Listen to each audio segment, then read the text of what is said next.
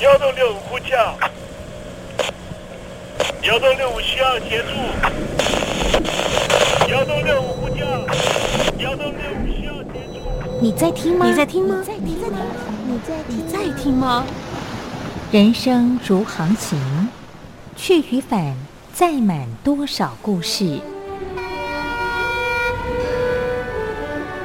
你要睡上下铺吗？后面这个地方。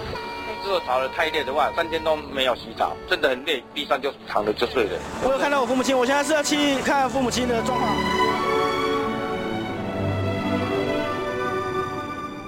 聆听故事湾，让每个故事找到属于自己的码头。我到了那儿以后，我们就往妈妈家去。我一到那边，就感觉我妈妈已经她能够活活下来都不容易，我知道。他没他没跟我讲，我也不敢问，好好苦。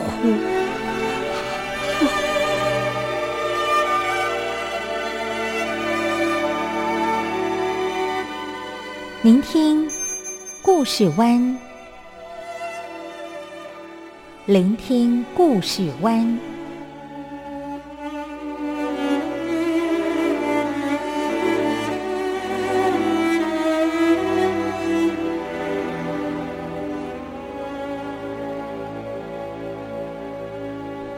故事总有一个停泊的港湾。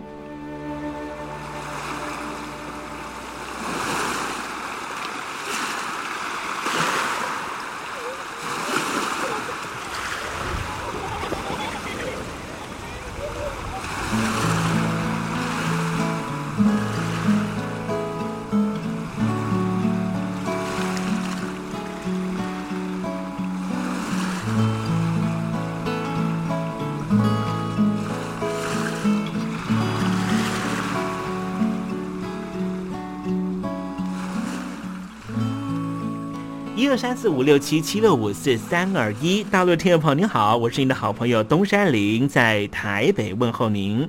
正在为您进行的栏目就是聆听故事湾，一二三四五六七七六五四三二一，全年无休，每天在空中为您服务。您在每天的凌晨三点十分，或是傍晚的六点十分，都可以在光华之声频道收听到这个栏目，聆听环宇趋势。不用太多解释，因为聪明的你心中自有诠释。亲爱的听众朋友，我们的节目早晚各一次，听众朋友你可以选择最适宜的时间，和东山林共度这短暂的五十分钟的时光，就在光华之声的频道空中相见。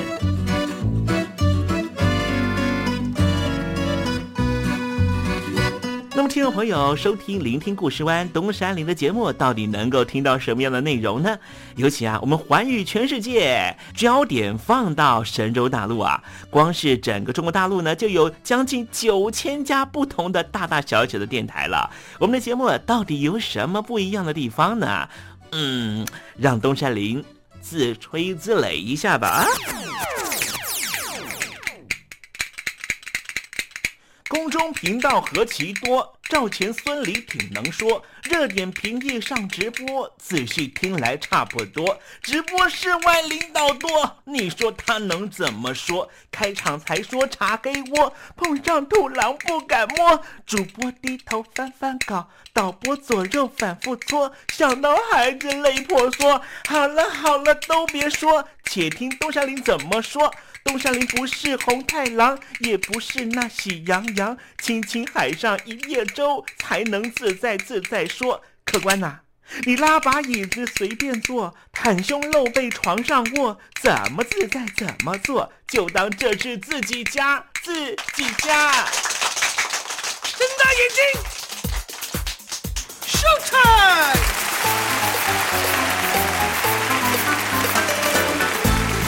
Hello，听众朋友，你好，我是你的好朋友东山林，在台北问候您。正在为您进行的栏目就是《聆听故事湾》啦。为什么节目的开场要这样的隆重呢？因为在凌晨三点钟的时候才进行我们的节目。听众朋友可能正在打瞌睡之中，或是呢在睡梦之中，所以呢要赶快把听众朋友呢让那瞌睡虫踢到九霄云外啦。听众朋友，今天的节目非常的精彩，千万不要错过喽。那么精彩的内容到底包含了什么呢？赶快让东山林为您报告。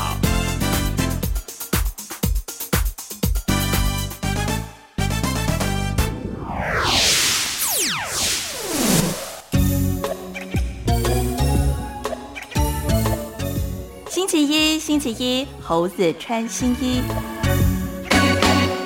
这半年呢，FB 呢承受到了很大的压力啊，就是所谓的这个脸书哈。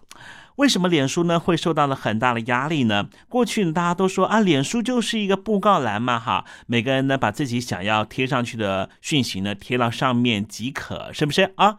但是呢，哎，如果你贴上去的讯息呢可能是呃假讯息啦。甚至呢是把它包装成为新闻的形式，但是呢里面的内容全部都是杜撰的，这样的话是不是就会影响到看到这个讯息的人对本件事件的看法呢？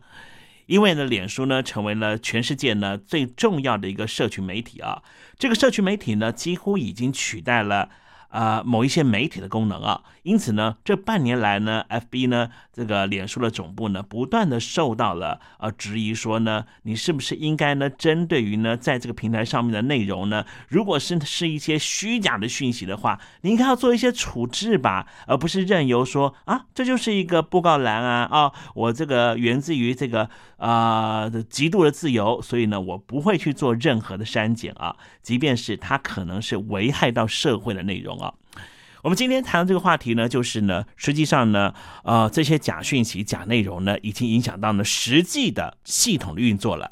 比方说呢，瑞典之前的大选呢，就受到了这一些假新闻、假讯息的影响，而使得呢选民没有办法呢很亲民的去投下自己的票啊。后来影响了包含了美国，还有包含其他的民主国家了啊。我们待会时政你懂得的环节里面，再跟听众朋友谈谈这方面的话题。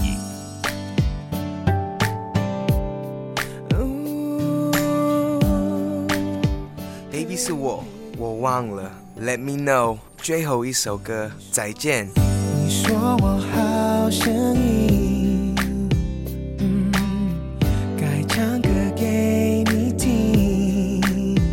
我是李玖哲。如果再见我，再见我，这都是我新专辑的歌名。想知道怎么唱吗？赶快把我的专辑带回家。我会好好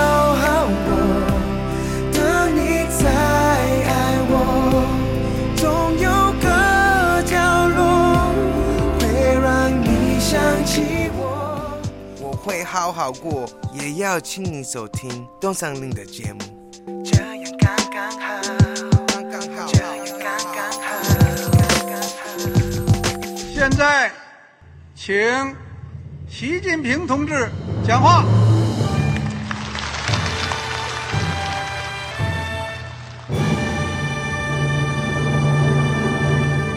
中国梦必须紧紧依靠人民来实现。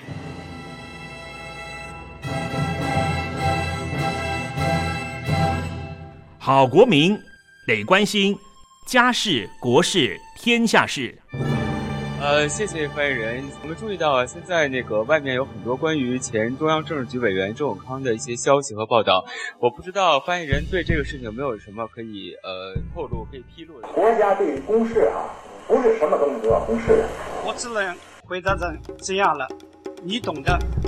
那么作为天津市来说，每年要偿还的这个公路建设的贷款量有多大？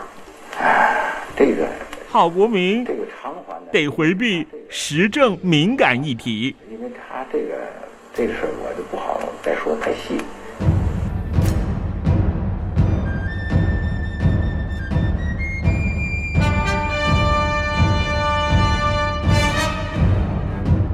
我们要坚持人民当家作主，坚持人民主体地位。任何官方不宜说太细，期望您体谅的话题，尽在实证，你懂的。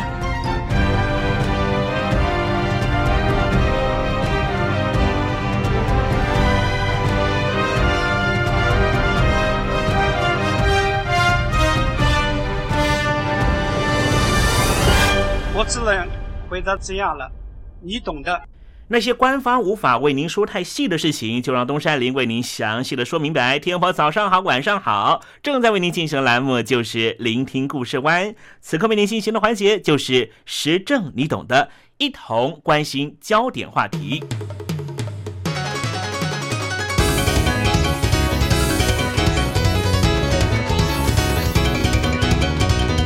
牛津大学的网络研究中心最近发布了一部 Twitter 和瑞典的选举研究报告。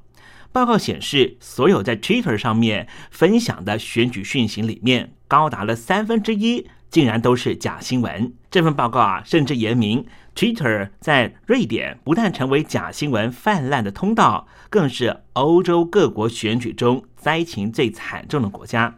瑞典是一个移民开放政策非常开通的国家。瑞典花了数十年打造出了一个成功多元文化融合的国度，只是没有想到，随着假新闻操作移民议题竟然冲击到瑞典的大选，执政团队的社会民主工人党被迫收紧移民政策，冲击到原来已经打造数十年的共荣典范。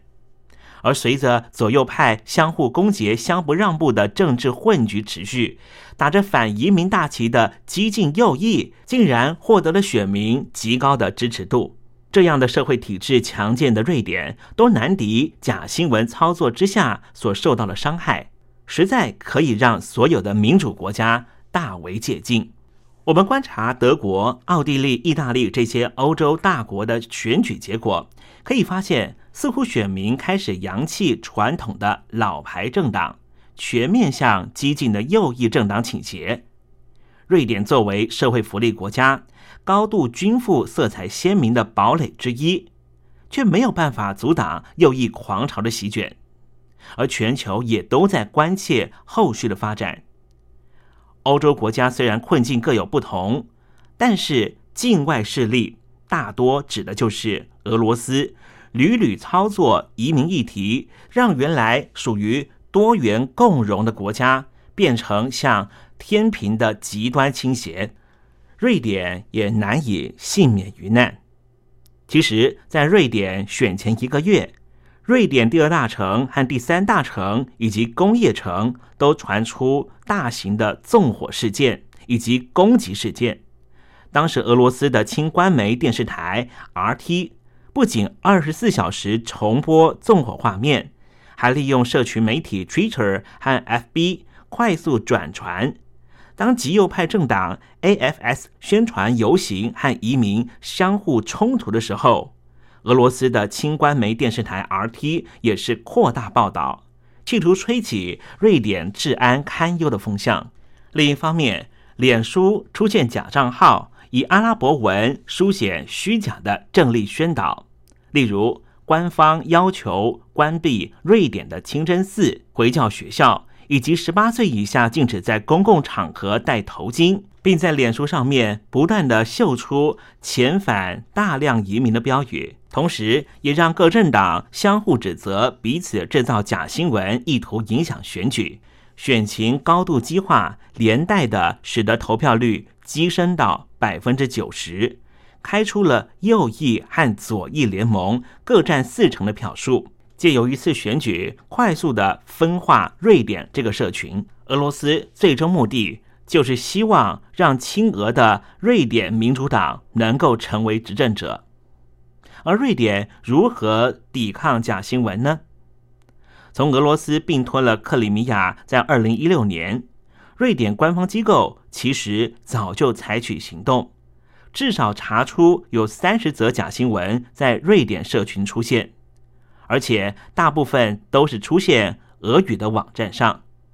消息主要目的就是要减少北大西洋公约组织对波罗的海以及瑞典的影响力，根据牛津大学网络研究中心发布的这一份报告，所有在 Twitter 分享的选举讯息里面，有高达三分之一是假的，不光使得瑞典成为了欧洲各级选举中灾情最惨重的国家，严重程度甚至只比美国还要轻微。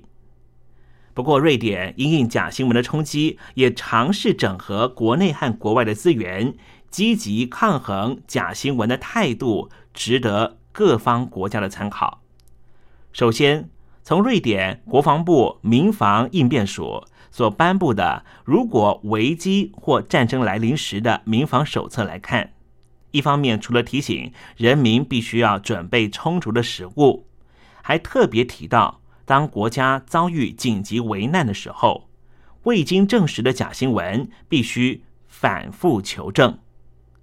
尤其在战争和戒严状态，除了国营的瑞典电视台之外，瑞典国家广播电台的 P4 台是值得相信的消息来源。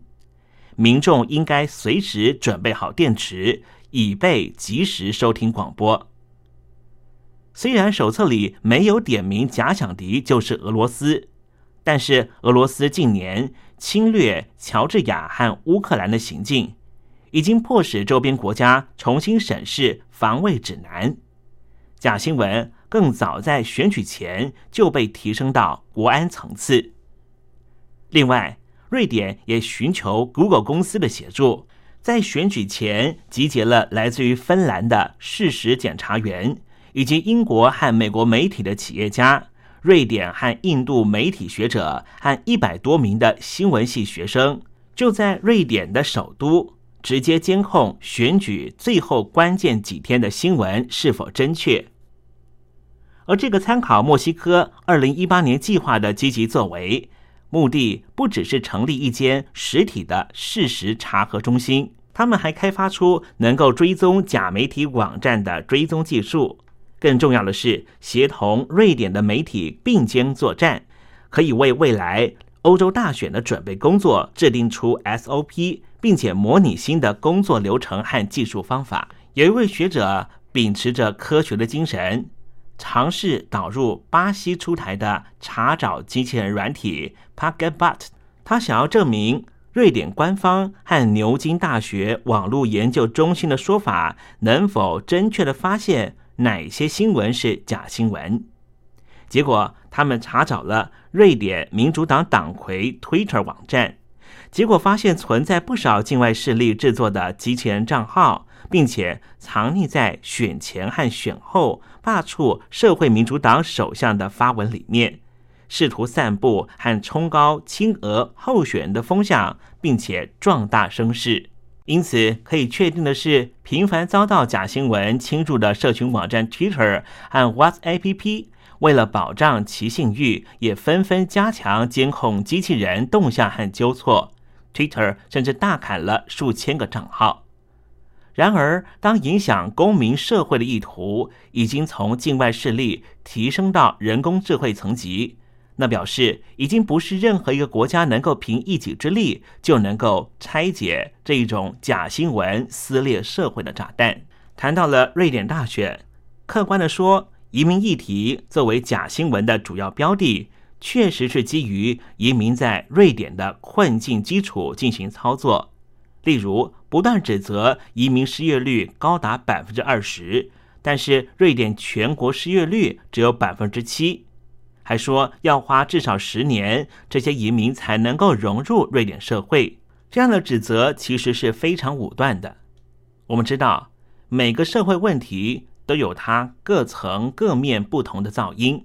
像是瑞典的移民议题，其实牵涉到瑞典的劳工政策和都市化程度，以及都市的高房价状态。所以，要讨论瑞典状态，应该要把各层面进行分析。从一九九零年前后，瑞典社会福利政策中出现劳工和新移民基于完善的保障和辅助二度就业的机制，加入工会之后，搭配高额的所得税额。让劳工本身就是社会福利的支撑者。当年在瑞典四百二十万职工中，大约有三百二十万人参加了工会或是职员协会等工会组织，从而加入失业保险。这些由工会组织办的失业保险，经费百分之七十来自于国家。参加工会一年以上，起码得工作五个月，并且交了五个月会费的人，如果失业的话，可以直接向职业介绍所登记失业。五天之后，每天可以得到最多两百一十克朗的失业救济金，一次可以连续领六十个星期，每周发五天，也就是发三百天。五十五岁以上的失业者可以连续领四百五十天，也就是九十个星期。过期了以后，必须继续工作，并且缴交会费五个月之后，才有资格再请领失业救济。而没有参加工会的失业者，包括刚刚毕业三个月的学生，每天可以领取七十五克朗的现金补助，一次可以连续领三十个星期。超过五十五岁可以连续领六十个星期。超过六十岁的失业者可以提前退休，或是可长期领取每天七十五克朗的救济金。对于长期失业者，社会有义务通过社会救济等方式保证他的基本生活。不过，失业者必须定期向职业介绍所联系，并且随时准备接受工作的安排。没有正当理由拒不接受的话，就会停发救济金四个礼拜。瑞典的劳工如果找到的工作是在外地，国家还会提供搬运费和安家费。工作一段时间，想要搬回原址，还可以再补助搬迁费。国家还免费组织失业职工教育，让他们改学新的技术，以适应劳动市场的需求。接受教育期间，也会发给失业救济金。二零一七年年底。瑞典企业联合会和政府针对于二零一五年以来的大批移民，而出台了相关的教学方案。这种特殊的教学方案类似台湾的建教合作，凡是新移民或是二十三岁以下就学中断的年轻人，都可以接受约雇工作两年。而这全职工作是以七三比的方式来分配出百分之七十的时数必须是在工作，百分之三十必须受到教育，薪水上面也是七三分。瑞典这三十年的鼓励就业、高额所得税、累进税制，造就了一个相对来说比较均富的社会。根据各国学者的研究，瑞典总体所得分配不但比较平均。收入前百分之一的上上层级的所占比例也远低于其他的先进国家。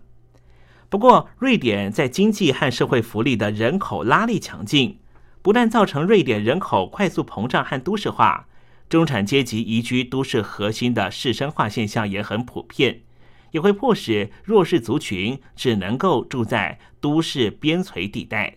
瑞典首都斯德哥尔摩。供不应求的住宅需求导致于房价竟然在飙升。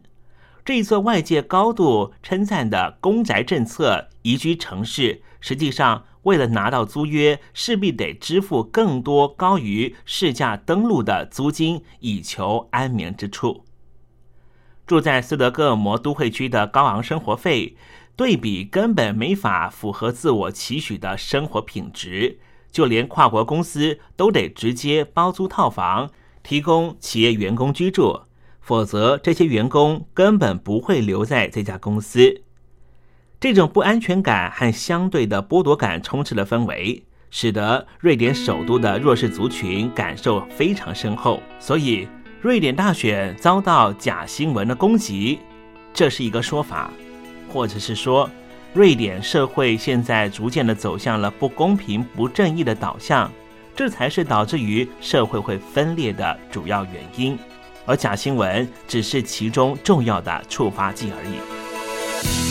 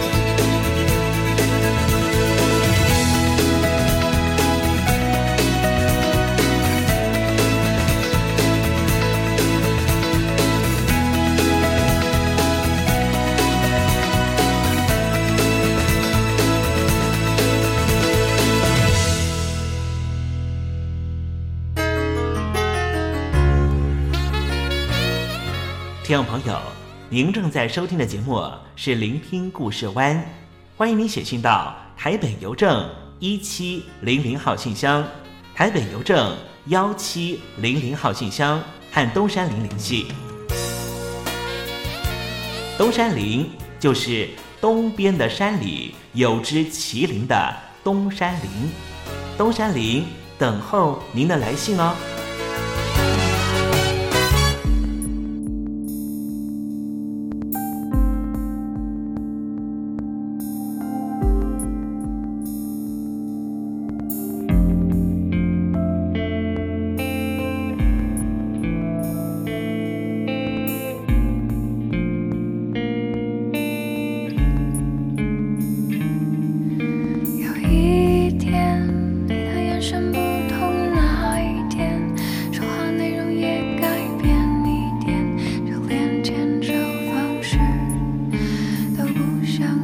像从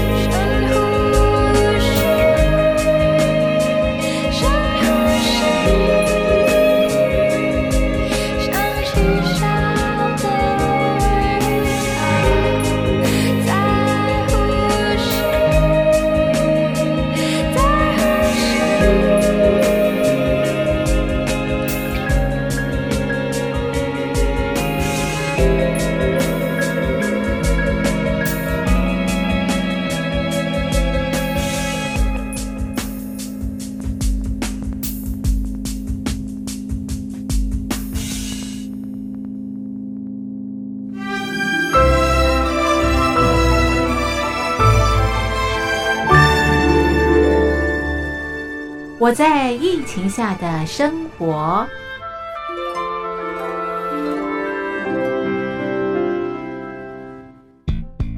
三十六点一度，很健康。哇！COVID-19 新冠肺炎在全球蔓延后，量体温成为日常，走到哪量到哪。还有啊，戴口罩也是生活必备，没戴口罩寸步难行。哦，非常时期，能不要出门就不要出门，在家办公最安全。三餐买外送，购物到线上。尽量避免跟人接触，非得出门也要与人保持距离，小心再小心。回家后一定要勤洗手。啊，反正心里怎么说呢，也有点紧张。病情现在这么严重，心里总有点恐慌的。回去以后赶快的就，就是洗仔细的点儿，哎，洗彻底的点儿。而现在没有健康码、核酸检测，在大陆哪儿都去不了。出国旅游更是想都别想。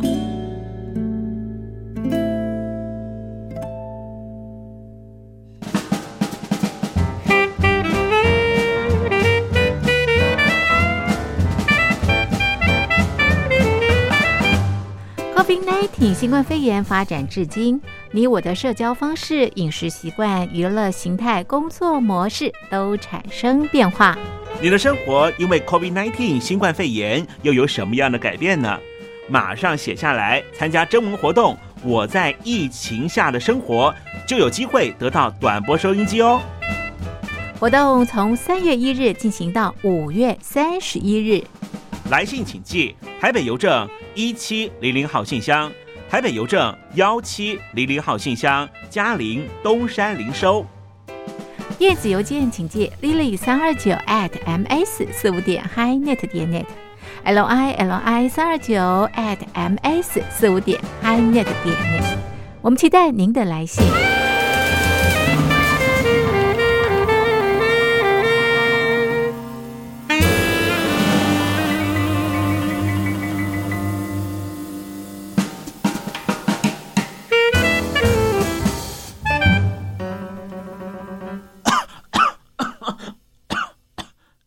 哎，别害怕，我我没有染病啊，我只是喉咙痒痒的。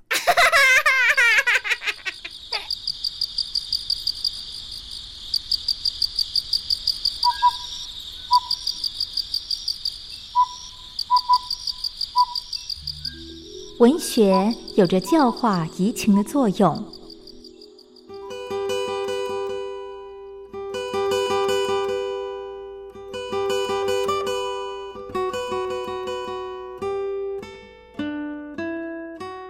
它开辟了你我的视野，转变我们的气质，陪伴我们度过生命中的每一段起伏跌宕。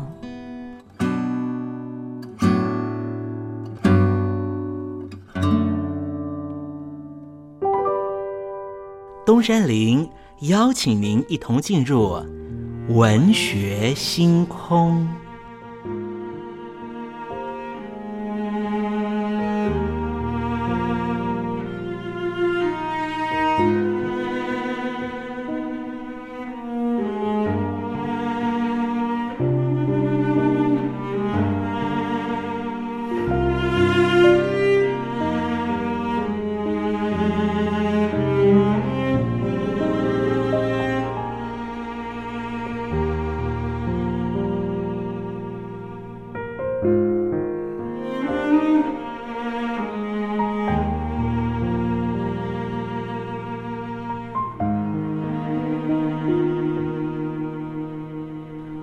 学星空，文学带给我们的不是抽象艰涩的僵化信条，而是活生生的生命经验。听众朋友您好，我是东山林，跟着我一起推开作家的人生画卷，试着找出属于我们自己的人生启示吧。今天为听众朋友介绍的文学巨著就是大仲马的《侠隐记》。大仲马是法国知名作家，将军之后，少年时期学业成绩不好，因为父亲早逝而担任诉讼办理员，之后转任誊写的工作。二十岁以后开始发展写作。一八二九年，他的剧本《亨利三世及其宫廷》进行公演，获得许多的赞赏。一八三零年代，他陆续完成《安东尼》《查理七世》《奈瑟之塔》这些著名的剧作。一八三九年到一八五一年年间，他和一名中学的青年老师合作，完成了将近八十部的通俗小说。大部分都是为了赚取生活费的随意作品。不过，在他这些腐烂的创作中，也有少数获得口碑的作品。一八四四年开始在报纸上连载的《基督山恩仇记》就是其中一部小说。大仲马一生潦倒，一八四八年之后两度参与议员选举都失败，为了躲债而流亡各地。一八五一年，曾经逃亡到比利时，在晚年完成了《我的回忆》《王后的项链》这些作品。基本上，大仲马在戏剧上虽不见重要的建树，但是比起自己浪漫主义的通俗小说来说，实在是不会太逊色。《侠隐记》有另外一个名称，叫做《三剑客》，完成于一八四四年。是大仲马通俗小说创作中最为脍炙人口的一部。大仲马一生中以一八四五年到一八五五年间为历史小说创作的高峰期，其中最重要的一系列就是描述达泰安一生的三部曲，也就是《三个火枪手》，还有一八四五年的二十年后，以及一八四八年后完成的《巴纳吉隆子爵》。后面两部作品承袭着三个火枪手的主要人物和之后的欧洲历史发展。三个火枪手，或是说三剑客，亦或是侠隐集，指的是青年达泰安加入法王路易十三的火枪队之后，认识了三名火枪队的队员，分别叫做阿托斯、布托斯和阿拉米斯。而这些人如何涉入当时英国、法国两国宫廷政治，以及各有所归的结局，构成小说情节的几个主要的主轴。即使在这部人物刻画细致、情节紧凑、刺激的作品中，大仲马骗取稿费的勾当也不曾收敛。比如说，大仲马就特别设计了火枪手阿托斯的跟班，这个角色在小说的故事情节推展上面。毫不重要，完全只是为了赚稿费而设定的。而这个角色每说一句话，只讲一个字，发表的时候就可以占一整行，这意味着一个字可以换一整行字的稿费。不过，三个火枪手仍旧提供十九世纪中期到目前为止许多商业小说人物造型的蓝本。达泰安那样勇敢机智、重情重义、轻生死的气魄，和阿托斯的沉稳以及他无限伤感的回忆，布托斯的莽撞和阿拉米斯的教士气质，暗藏在严谨面貌下的浪漫情怀，以及他们各自的仆从那些各为其主的性格，大众马都用非常生动、极巧的对白来呈现。使得全部书流畅精彩，把复杂的小母题行云流水的串织起来。尽管不无小瑕疵，却是近代法国通俗小说中最具生命力的代表作品。大仲马为了戏剧性的考量，三个火枪手扭曲了当时法国红衣主教李修流的历史面貌。就这一点来说，李修罗和我国的曹操可以说是同病相怜。不论是这本书，或是把曹操塑造成大奸大恶之流的《三国演义》，都不具备史料的价值。因为喜欢历史的小说作者和读者，不见得就懂得尊重历史。大仲马曾经说过：“历史是什么？是我挂小说的钉子。”从这句话，我们就可以看到。历史和文学创作还是有其差异性的。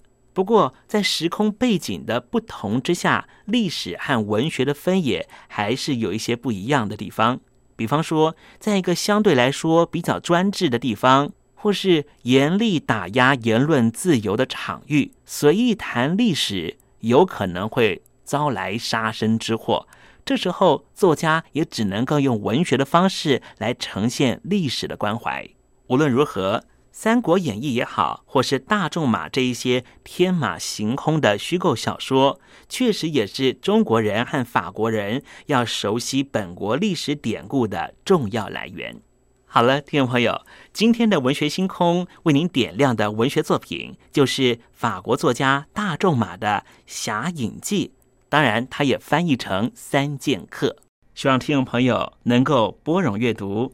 当我们真实的进入这本书的情境，透过反省思索，一定可以获得踏实的心得。文学星空，我们下回见。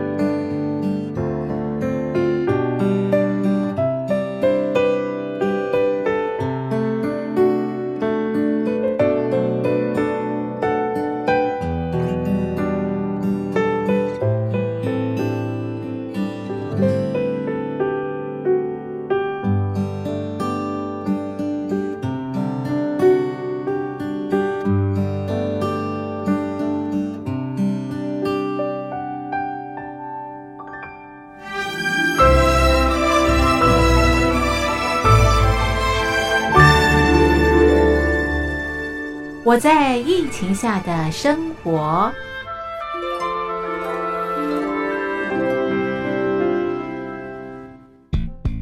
三十六点一度，很健康。哇！COVID-19 新冠肺炎在全球蔓延后，量体温成为日常，走到哪量到哪。还有啊，戴口罩也是生活必备，没戴口罩寸步难行。哦，非常时期，能不要出门就不要出门，在家办公最安全。三餐买外送，购物到线上，尽量避免跟人接触。非得出门也要与人保持距离，小心再小心。回家后一定要勤洗手。啊，反正心里怎么说呢，也有点紧张。病情现在这么严重，心里总有点恐慌的。回去以后赶快的就，就是洗仔细的点儿，哎，洗彻底的点儿。而现在没有健康码核酸检测，在大陆哪儿都去不了。出国旅游更是想都别想。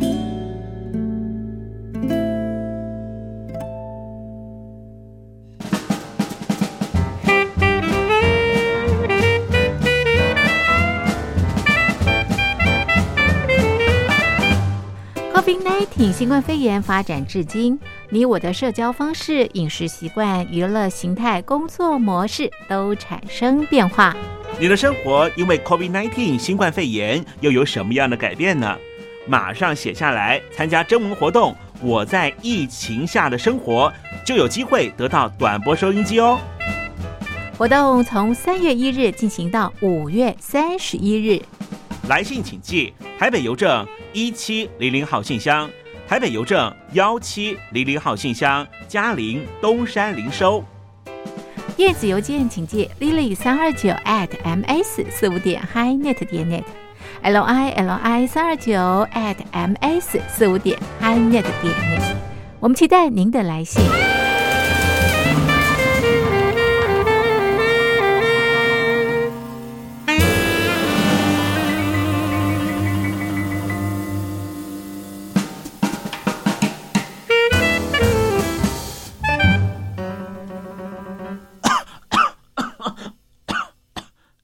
哎，别害怕，我我没有染病啊，我只是喉咙痒痒的。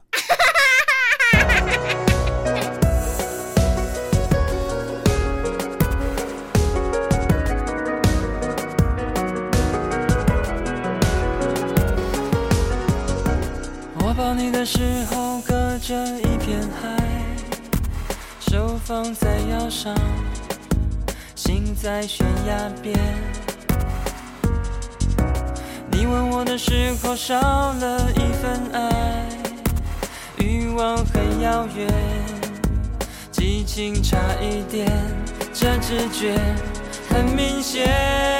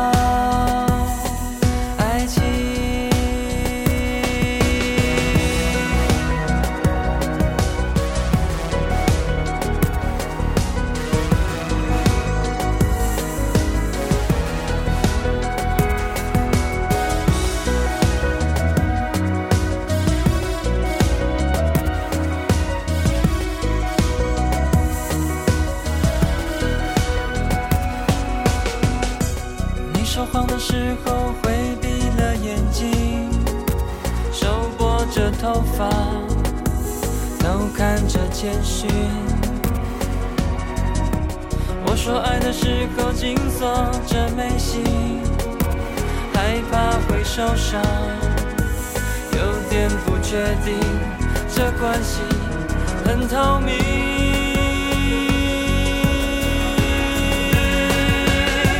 我始终愿意相信危险心理，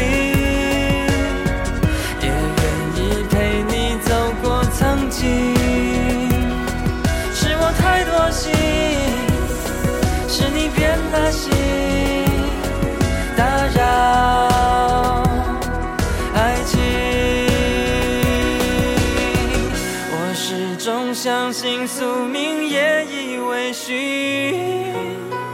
也愿意。等待雨过天晴，是夜风惊醒，是月光惊醒，打扰